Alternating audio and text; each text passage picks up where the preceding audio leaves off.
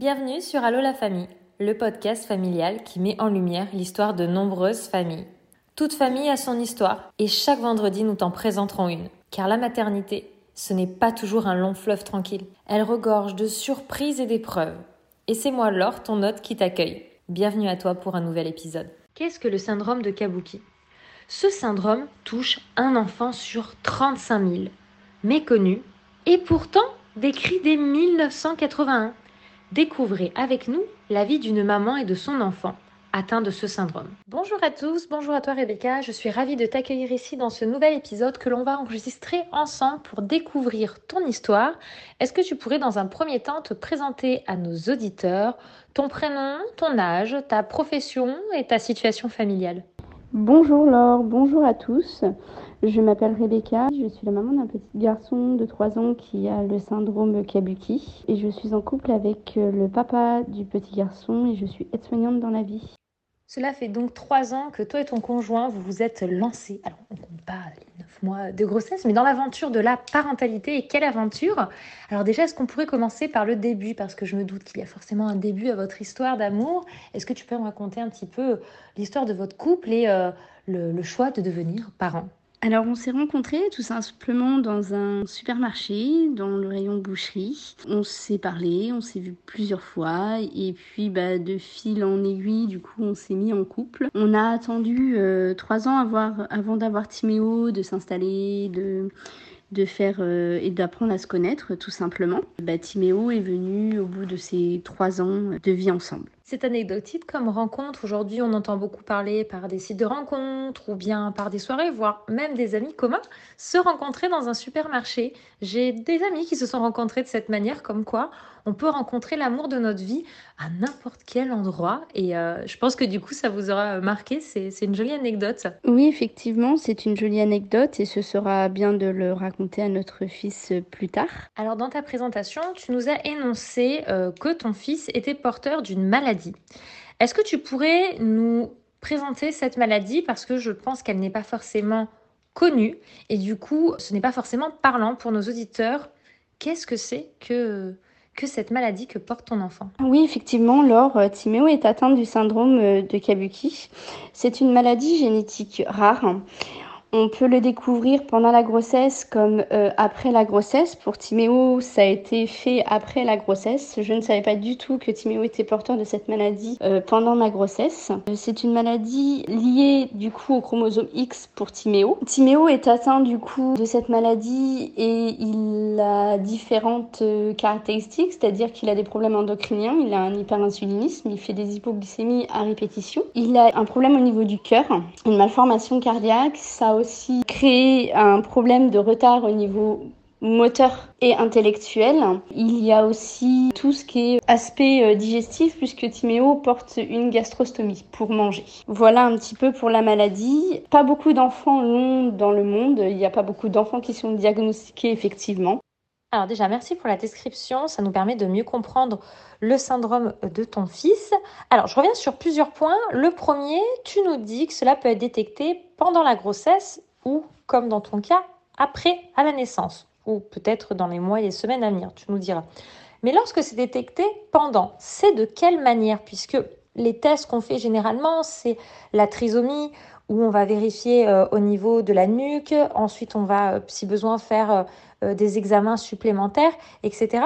Comment ça se passe? Puisque je suppose qu'aujourd'hui, tu dois un petit peu plus en connaître sur cette maladie et sur comment on peut la détecter. Alors cette maladie, on peut la détecter, oui, effectivement, pendant la grossesse en faisant en fait une amyosynthèse un petit peu comme la trisomie 21. Par contre, par rapport au syndrome de Kabuki, il y a effectivement l'enfant a un problème de nuque pendant la grossesse, mais elle redevient normale à un certain nombre de semaines. Du coup, ça peut passer inaperçu pendant la grossesse. Effectivement, c'est passé inaperçu parce que Timéo a réussi, euh, sa nuque à réévaluer normalement. Donc euh, moi, j'ai fait juste pendant ma grossesse le test de trisomie 21. Mais au jour d'aujourd'hui, comme je le sais, du coup, on me ferait en plus une amyosynthèse et une prise de sang qui permet euh, pendant la grossesse de diagnostiquer si j'ai un deuxième enfant, si euh, il est porteur ou pas du syndrome de Kabuki. Ou sinon, il peut être fait en passant par une FIV sélectionnant les embryons, voir s'il est porteur du gène ou pas. Alors moi, pour Timéo, il a été diagnostiqué à 18 mois. J'ai accouché en urgence par césarienne euh, car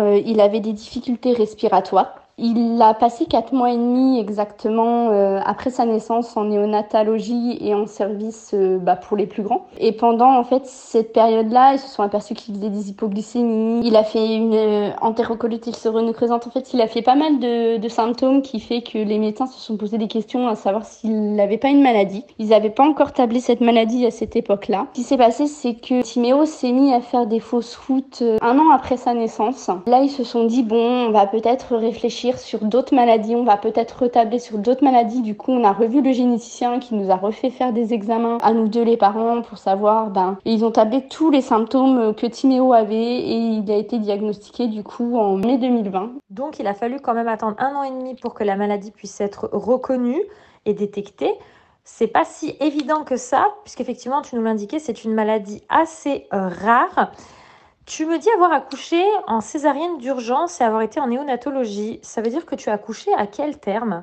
Alors oui, effectivement, j'ai accouché en urgence à 35 semaines plus 2. Et oui, c'est très long. Un an et demi avant que la maladie soit reconnue, c'est long, c'est beaucoup d'inquiétude c'est de savoir est-ce que les médecins vont s'en sortir, est-ce que parce que les médecins étaient très inquiets de savoir qu'est-ce qu'ils faisaient, de ne pas savoir. Donc c'est très très très long un et. Et en tant que jeune maman, c'est ton premier enfant.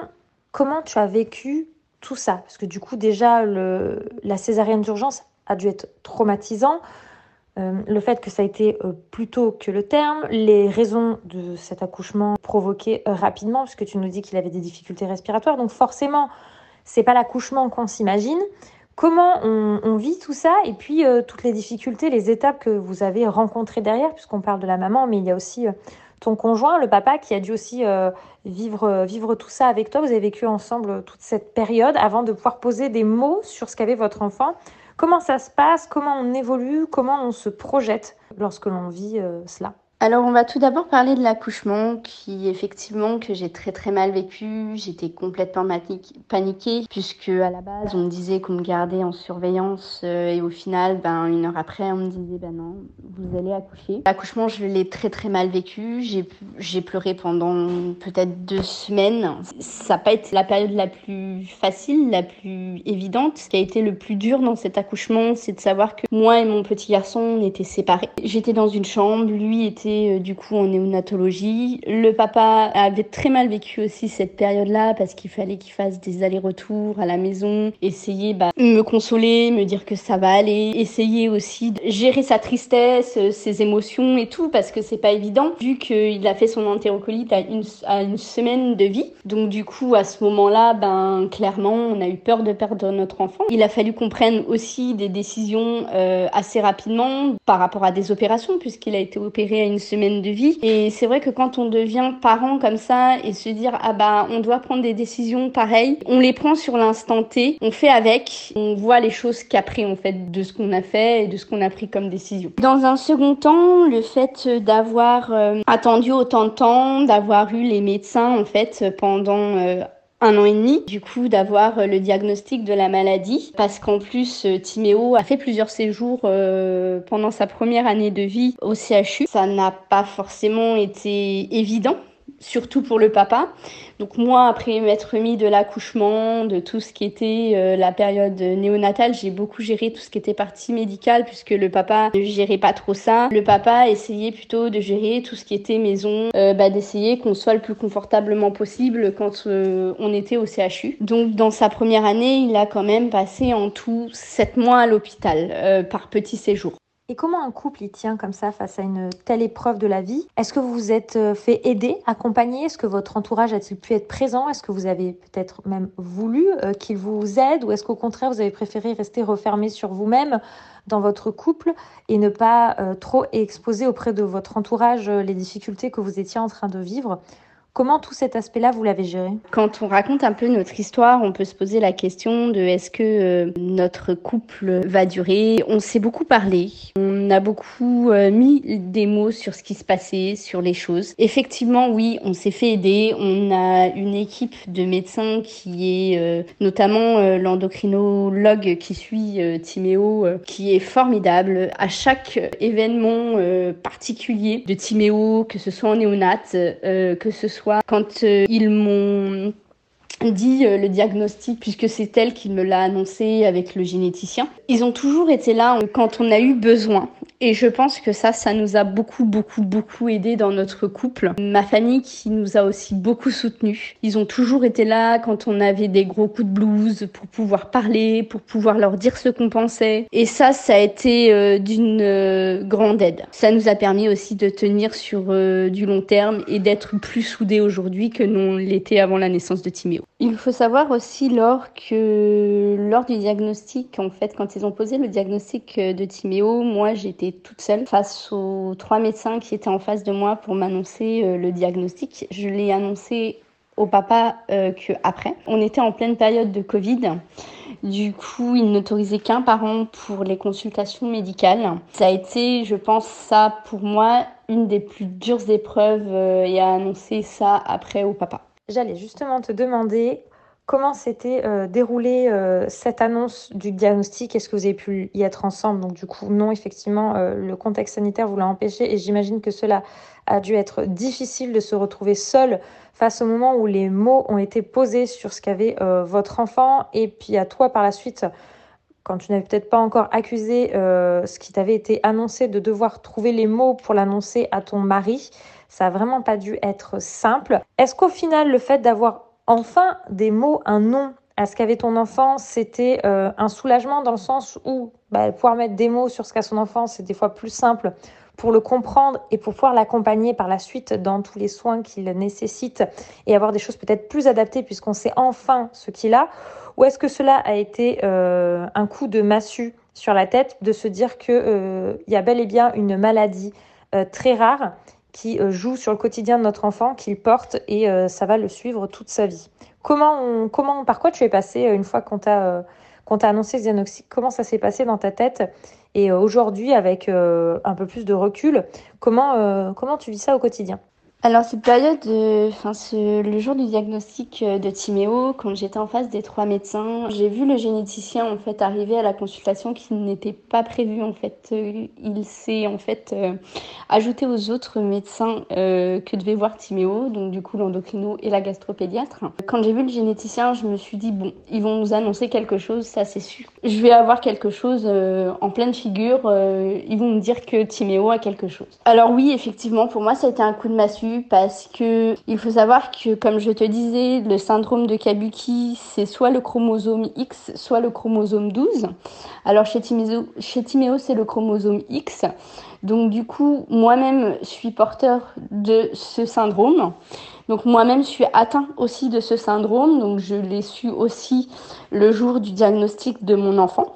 Donc en fait, j'ai dû avoir le coup de massue de savoir que moi-même j'étais atteinte d'un syndrome que je ne savais pas puisque c'est une maladie qui a été découverte dans les années 80. Donc euh, à cette époque-là, il ne diagnostiquait pas encore cette maladie-là. Donc il y a beaucoup de choses qui se sont passées dans ma tête. Il a fallu que bah, j'accuse en peu de temps puisqu'il a fallu aussi que j'annonce et que je trouve les mots au papa. Donc euh, c'est vrai que j'ai beaucoup beaucoup pleuré euh, pendant deux trois jours. J'ai eu euh, la pédopsychiatre de Timéo qui le suit, qui m'a appelé, qui m'a demandé en fait comment je me sentais. Elle nous a donné aussi un entretien pour qu'on puisse en parler et le papa lui était soulagé qu'il y ait des mots dessus sur cette maladie, que les médecins arrêtent de chercher enfin ce qu'il a. Moi je m'en suis beaucoup beaucoup beaucoup voulu par contre pendant les deux, trois premières semaines euh, qu'on suivit le diagnostic. Et euh, ce qui m'a beaucoup aidé, c'est de parler justement à la fameuse endocrino qui était là le, le jour du diagnostic, qui nous l'a, euh, c'est elle qui nous l'a dit en fait et qui nous a exprimé les mots. Et au fur et à mesure en fait qu'elle nous exprimait, qu'elle m'expliquait la maladie, je me revoyais moi petite. Elle m'a beaucoup beaucoup aidée, elle m'a beaucoup appelée en fait pendant cette période-là et Timéo a été hospitalisé deux semaines après le diagnostic. Du coup, elle est venue me voir dans la chambre et on a pu parler. J'ai pu lui expliquer, un peu ce que moi je ressentais et tout. Et c'est vrai que ça m'a fait euh, beaucoup de, bien. Ce que je trouve super dans ce que tu me dis, c'est que tu es tombée sur un personnel médical euh, à l'écoute. Incroyable, génial. Parce que des fois, on entend des, des témoignages tellement euh, noirs, tellement sombres sur des annonces euh, difficiles et des personnes très froides, sans aucun tact, sans aucun accompagnement. Et toi, ça n'a pas du tout été le cas. Et ça, je trouve que c'est que c'est génial parce que je pense que c'est ce dont on a besoin quand on apprend des nouvelles difficiles, quand ça touche à nos enfants, à nos proches. C'est quelque chose qui va nous prendre aux tripes. Et du coup, tu me dis que tu as découvert que tu étais aussi porteuse de cette maladie. Qu'est-ce qui fait que toi, tu n'es pas, euh, en tout cas de ce que tu me dis, déclenché euh, des euh, symptômes, des, des choses d'un point de vue physique dans ton quotidien, puisque tu as l'air de te porter en parfaite santé de ce que tu m'en dis alors moi, euh, bizarrement, en fait, il y avait quand même des, choses quand j'étais petite. Moi, j'ai un strabisme qui fait partie du syndrome de Kabuki et j'ai fait plusieurs choses en étant petite, notamment bah, des maladies à répétition mais bénignes comme des otites qui fait partie aussi du syndrome de Kabuki. C'est un problème immunitaire. Et j'ai aussi eu beaucoup de retard au niveau intellectuel, moteur, puisque j'ai marché à l'âge de 3 ans. Mais mes parents ne s'en sont pas souciés. Moi, j'ai tout à fait vécu comme une personne normale. Je me suis toujours dit comme une personne normale. Je voyais pas ce qui n'allait pas autour de moi, mais par contre, mes frères et sœurs, oui. Puisque quand je leur ai annoncé le diagnostic de mon fils, mon frère a tout de suite dit, ben en fait, euh, c'est toi en lisant les caractéristiques en fait de la maladie. Par contre, moi, c'est vrai que je n'ai pas développé euh, autant de choses que mon fils, sachant que plus les générations avancent, plus on développe de, symptômes. D'accord, donc cela t'a effectivement aussi euh, fait faire une auto-analyse sur toi et euh, te permettre de mettre des mots sur toi, ce que tu as vécu. C'était donc une double annonce au final, même si celle pour ton enfant a été plus dure. Du coup, ça se passe comment l'après, une fois le diagnostic posé? Comment euh, se passe le quotidien avec ton fils? Comment se passe le quotidien pour toi? Tu dis que tu es aide-soignante, donc ce qui veut dire que tu as gardé une profession, une activité. C'est pas toujours évident de pouvoir euh, garder une activité quand on a un enfant qui a besoin de soins. Comment ça se passe pour vous? Alors oui, effectivement, euh, comme je disais, je suis aide-soignante. J'ai repris en fait euh, mon travail un an après la naissance euh, de Timéo, donc quelques mois après le diagnostic. J'ai de la chance parce que Timéo a été admis en crèche. C'est ça qui a fait que j'ai pu reprendre mon travail. Par contre, j'ai demandé à baisser mon temps de travail à 80% parce qu'effectivement, l'après, bah, il y a toujours les rendez-vous médicaux, il y a la rééducation, il y a aussi se battre un petit peu au quotidien avec les médecins, avec euh, bah, pour que tout soit, coordonné parce que c'est pas forcément toujours facile, pas forcément toujours évident, surtout quand il y a plusieurs structures bah, qui s'occupent de ton enfant. C'est plus moi qui m'en charge que le papa. C'était plus une volonté de ma part à moi. Depuis quelques, depuis deux trois mois, le papa euh, veut un petit peu euh, s'intégrer dans la rééducation, l'emmener au rendez-vous et tout ça. Donc du coup, ben, je le laisse faire volontiers parce que ça y est, il commence à se dire oui, euh, il est différent, il va, grandir, il va évoluer, mais il est différent. Il faut quand même qu'on avance malgré tout. Donc c'est vrai que ça, pour moi, c'est plutôt euh, du positif parce que du coup, on a réussi euh, à avancer ensemble, même si c'était pas au même euh, à la même vitesse. Et euh, ça, j'ai trouvé ça euh, magique dans notre couple parce que bah moi, j'ai pu, on va dire. remonter mes manches et me dire allez tu prends tout ce qui est côté médical et tu t'en occupes à fond il le fera quand il en aura envie Eh bien franchement c'est incroyable parce que ça doit te demander énormément d'un point de vue personnel fatigue charge psychologique de tout euh, gérer, d'avoir euh, su garder une profession, même si tu as un temps adapté, voilà, 80%, c'est pas les 20% où tu te reposes, de t'impliquer au quotidien euh, dans, le, dans les soins et les rendez-vous de ton enfant, de, d'avoir accordé à ton mari le temps qu'il avait besoin pour lui s'adapter. Bah, aujourd'hui, s'impliquer comme toi dans la rééducation de ton enfant, c'est vraiment génial. Je pense que tu peux être incroyablement fier de toi à ce niveau-là. Tu as su tenir les rênes et aujourd'hui, vous les tenez à deux avec euh, ton homme euh, pour votre fils et ça, c'est vraiment euh, génial. Et l'avenir, alors, tu le vois comment? Vous vivez au jour le jour? Tu te projettes? Vous imaginez peut-être, parce qu'au début, lorsque tu répondais à mes premières interrogations, tu me disais si un jour, deuxième grossesse, il y aurait forcément myosynthèse et prise de sang. Est-ce que c'est quelque chose que vous envisagez ou est-ce que vous souhaitez vous consacrer uniquement à votre fils et à tout le suivi dont il a besoin ou peut-être un jour agrandir la famille?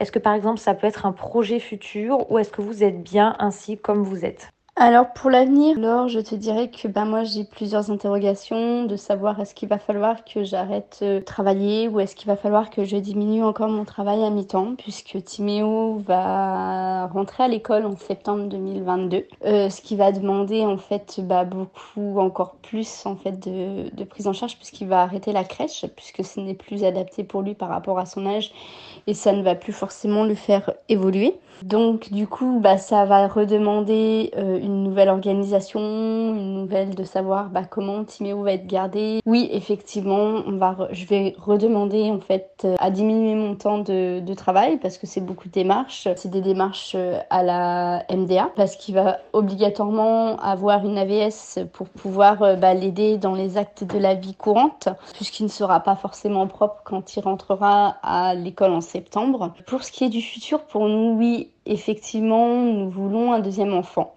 On se donnait un peu de temps en fait que Timéo grandisse et qu'il fasse sa rentrée à l'école, voir comment ça se passe, voir comment euh, ça s'organise. Et une fois que tout ça sera, on va dire, un petit peu euh, tablé, on envisagera, oui, de faire un deuxième. Je rêverais d'avoir un accouchement, on va dire, et une vie euh, de maman plus ou moins classique, sans vivre des médecins, de de, au quotidien, de, des rééducateurs au quotidien, sans courir un peu de droite à gauche, voir ce que ça donne, même si je sais que ben, on continuera à le faire puisqu'on a quand même euh, notre petit garçon qui est, malade.